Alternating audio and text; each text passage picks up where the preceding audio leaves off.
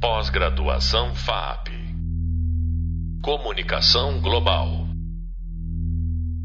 Buenas, pessoal. Estamos começando mais um episódio do podcast Hackers, o último episódio. Eu sou Leonardo Foleto, jornalista e professor da disciplina. Neste último episódio da série de oito, nós vamos é, esmiuçar um pouquinho o conteúdo do vídeo 4 da disciplina sobre jornalismo hacker. E a gente vai falar um pouco sobre modos de fazer jornalismo investigativo na rede. Para isso, teremos uma convidada, a jornalista Tatiana Dias, editora sênior do The Intercept Brasil e repórter na área de tecnologia há 12 anos, com passagens em veículos como Estadão, Galileu e Nexo. Ela vai contar como faz jornalismo investigativo a partir de vazamentos e denúncias anônimas na rede, os cuidados com as fontes, as formas de fazer cobertura de tecnologia no Brasil, algumas técnicas de apuração, algumas dicas também que ela quiser contar, é, além de alguns detalhes de algumas investigações jornalísticas recentes que o Intercept Brasil participou. Olá, Tatiana, seja bem-vinda. Oi, oi, Leonardo, tudo bem? Oi, pessoal. É, obrigada pelo convite. É, bom, começo lá atrás, né, antes de 2010 ainda, eu comecei na, na Isto é, né, como repórter de ciência e tecnologia. Não era uma área que, que eu gostava, assim, na verdade eu não conhecia muito, né, foi totalmente por acaso. É, lá era uma cobertura bem entusiasta, né, de inovação, as últimas novidades, os produtos. É, foi, no, foi quando eu fui para o Link, né, o Caderno de Tecnologia do Estadão, em 2009, que eu comecei a ter acesso um pouco mais à parte política da coisa, né. É, naquela época, é, ainda perdurava uma visão mais otimista, assim, na internet, né, a gente era muito influenciado, assim, pela mentalidade do Vale do Silício, declaração de independência do cyberespaço, essas coisas, né? De que a internet ia democratizar o acesso e a produção de informação, ia encurtar a distância, diminuir a desigualdade, né? Enfim, promover revoluções. E aí, como eu não gostava de tecnologia em si, né? Eu não gostava de, de celular, de teste, gadgets, eu não gostava disso, né? Então, eu me apeguei bastante nessa parte mais política, assim. Mas ainda um pouco essa visão meio é, meio ingênuo até, hoje eu acho, né? Mas ainda era uma. É, tentando sempre, enfim, entender um pouco os impactos dessas tecnologias na nossa vida, né? Na nossa vida cotidiana. E acho que nesse sentido, o fato de eu não, não ter esse, esse contexto de tecnologia, não, não ser uma pessoa entusiasta, assim, acho que me ajudou um pouco a ter um certo distanciamento, assim, nessa cobertura. E de lá para cá, assim, de 2010 para cá, o que aconteceu é que tudo mudou, né? Eu acho que a gente viu assim a, a, internet como a gente conhecia, né? Que enfim aquela aquela profusão de, de blogs e de troca de, de, informações e de música, aquele negócio que a gente conhecia, a gente viu isso ser eclipsado pelas, pelas big techs, né? Umas poucas e enormes empresas começaram a dominar tudo, né? E mediar praticamente toda a nossa comunicação, né? Toda a nossa presença online, ela é, essas empresas estão onipresentes em basicamente tudo que a gente faz na internet. Né? A internet acabou virando elas. Então, o que, o que a gente entendia como uma rede neutra, né? Uma rede capaz de, de, de fazer mudanças, uma rede que, que fazia com que as pessoas se, se conectassem, pudessem ser elas mesmas. A gente sabe que são estruturas que acirram desigualdades, né, que promovem radicalização das pessoas, que nos tornam viciados em cliques, em likes, que também des despolitizam, é, manipulam, violam nossa privacidade, né.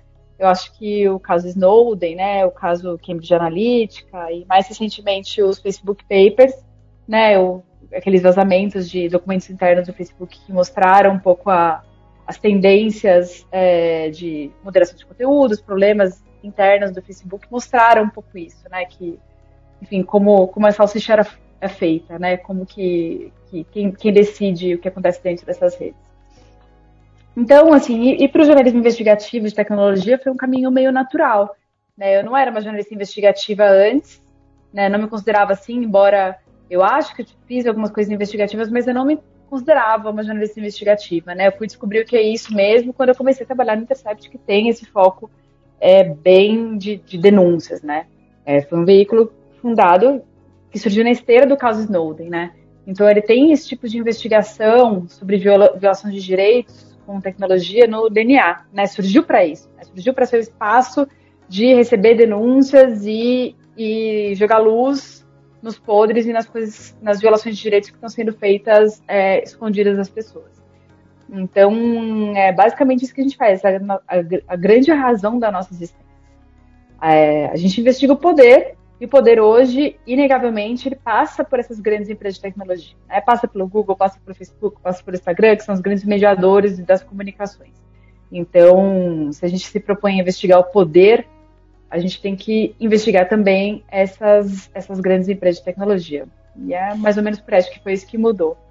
E, Tati, é, falou que tu não era muito uma entusiasta da, da, tecnologia, enfim, mas quando tu passou a trabalhar com mais com tecnologia, cobrindo de forma crítica, enfim, política, cultura também, é, tu começou a utilizar bastante mecanismos, ferramentas digitais para produzir uma matéria. Eu queria que tu contasse um pouquinho assim como é que se deu essa é, essa rotina de essa transferência de rotina, né, com essa mudança para Tati, tu estava mencionando, né, que tu começou a trabalhar com cobertura de tecnologia de uma forma mais crítica, a partir de uma perspectiva também política e cultural, né?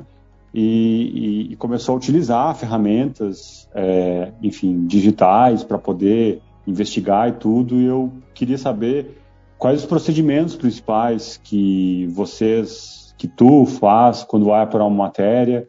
É, você usa, por exemplo, lei de acesso à informação? Como? Como é que chegam as informações principais a partir é, de uma matéria para vocês?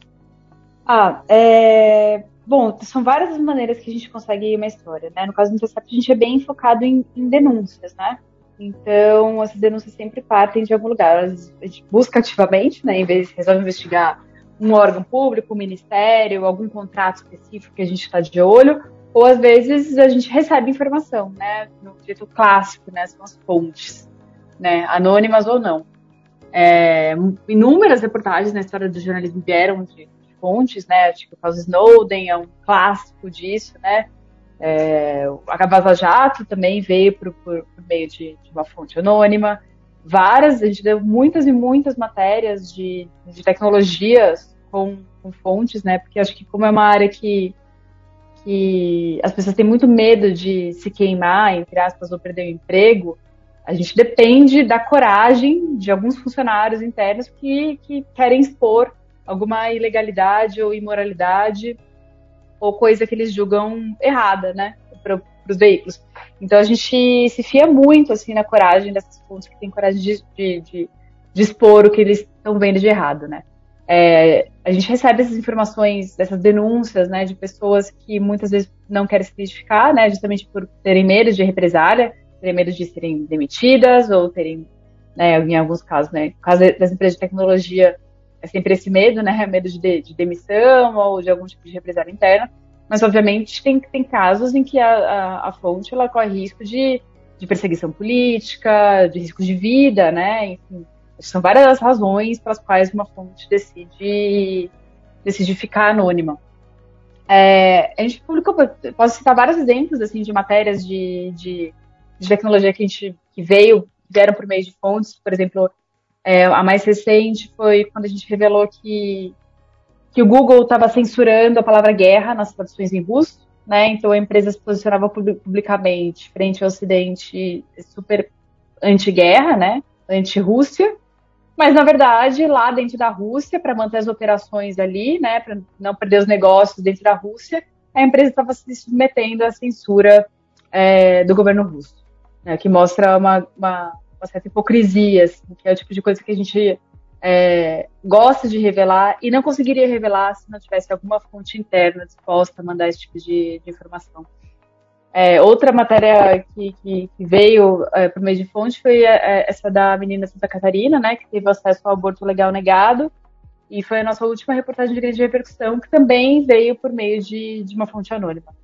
Mas é isso, quando a fonte manda uma denúncia, comecinho do trabalho, né? Porque a gente precisa primeiro avaliar o interesse público naquela história, né? O que, que a gente avalia como interesse público, né? Acho que são as coisas que as denúncias que ultrapassam aquela situação em si, né? A gente avalia o potencial de impacto, de mudança social a partir daquele momento, né? E a gente passa a, a começa a checar a história de uma de forma externa, né? Enfim, a gente tenta outras testemunhas ou outras fontes que aceitam ou não se identificar. A gente busca informação em on, em off, né, de gente que teve acesso também àquilo e pode confirmar ou não confirmar. Acho que a gente recebe muita denúncia, grande parte dessas denúncias, e a gente acaba não, não confirmando e não passam dessas etapas. Né? É uma corrida de obstáculos. E quando a gente vê que o negócio realmente sustenta, a gente checa com o máximo de informações é, públicas que a gente consegue, né? E aí a gente vai fazer essa busca de, de, de contrato, de portal transparência, né? Cruza as informações, a gente usa muito, muito lei de acesso à informação que você mencionou. É um recurso que foi realmente revolucionário, assim, no, na transparência pública. É uma lei, né, foi aprovada em 2012, acho, e enfim, ela, ela, operacionalizou o princípio da, da transparência. Né? Então, qualquer cidadão, jornalista ou não, pode pedir uma informação pública para um, um governo, para uma prefeitura, para um órgão público, uma empresa pública, enfim, pode requerer qualquer tipo de informação pública. E é a obrigação desses órgãos é, é fornecerem essa informação para a gente. É, e vale lembrar, não precisa ser jornalista para pedir essas informações, né? Qualquer cidadão pode pedir. E, obviamente, para nós jornalistas que a gente tem interesse em mostrar o que está acontecendo, nossa, é um, é um mar de, de pautas, assim, né? A gente tem esse hábito de, de fazer muita live, né? Toda semana, mesmo se não tem uma pauta específica, faz uma live sobre aquilo. Ah, saiu uma notícia sobre contrato tal do, do governo com fulano de tal. Ah, vamos fazer uma live para pedir esse contrato, então. Né? Porque é o jeito que a gente consegue pensar possíveis irregularidades, ilegalidades, né? Enfim, é um recurso muito, muito, muito valioso. É, mas a gente tem que lembrar também que, que esse governo não é muito amigável, né, no, sobre eh, os pedidos de informação, né, e tem aumentado o número de negativas de informação completamente descabidas e ilegais. Né. Tem o governo, por exemplo, tem alegado muito proteção de dados na recusa de fornecer informações. Enfim, tem um monte de justificativas descabidas assim para tentar não cumprir o que a lei diz e a gente fica em cima, né? Enfim, dá para você, a partir do momento que o governo nega, você pode recorrer, ele nega de novo, você recorre de novo, até subir para a Controladoria Geral da União ou para outro órgão de, de controle, né? Dependendo da instância que for. Então, acho que vale a pena brigar, assim, em certos casos, mas é isso, não, não tem sido muito fácil, né, esses, esses pedidos de acesso à informação, mas é um recurso muito útil. E é, Tati, tu mencionou também é, sobre os processos de vazamentos de informações sigilosas. E eu queria te perguntar sobre quais são os procedimentos quando você recebe um vazamento, uma informação que é sigilosa. Quais os cuidados que a gente deve ter de preservação do, do, do anonimato da fonte? Como que vocês lidam com essas questões? Eu acho que a gente tem que a gente tem né, obrigação de, de proteger a fonte, né? A gente, a, essa proteção está garantida pela Constituição e a gente protege ela, enfim, com a nossa prática e também com meios tecnológicos, né? A gente tenta é, privilegiar ferramentas é, mais seguras de comunicação, né? Então, a gente tem o um canal de denúncias que é o Secure Drop, que ele é acessado só por meio do Tor, né? De navegação completamente anônima. A gente usa aplicativos mais seguros de mensagem, né, que não são o Telegram e nem o WhatsApp. A gente usa o Signal, privilegia, né, procura privilegiar. É, então a gente tem esses canais seguros, né, o primeiro, primeiro passo aí, né.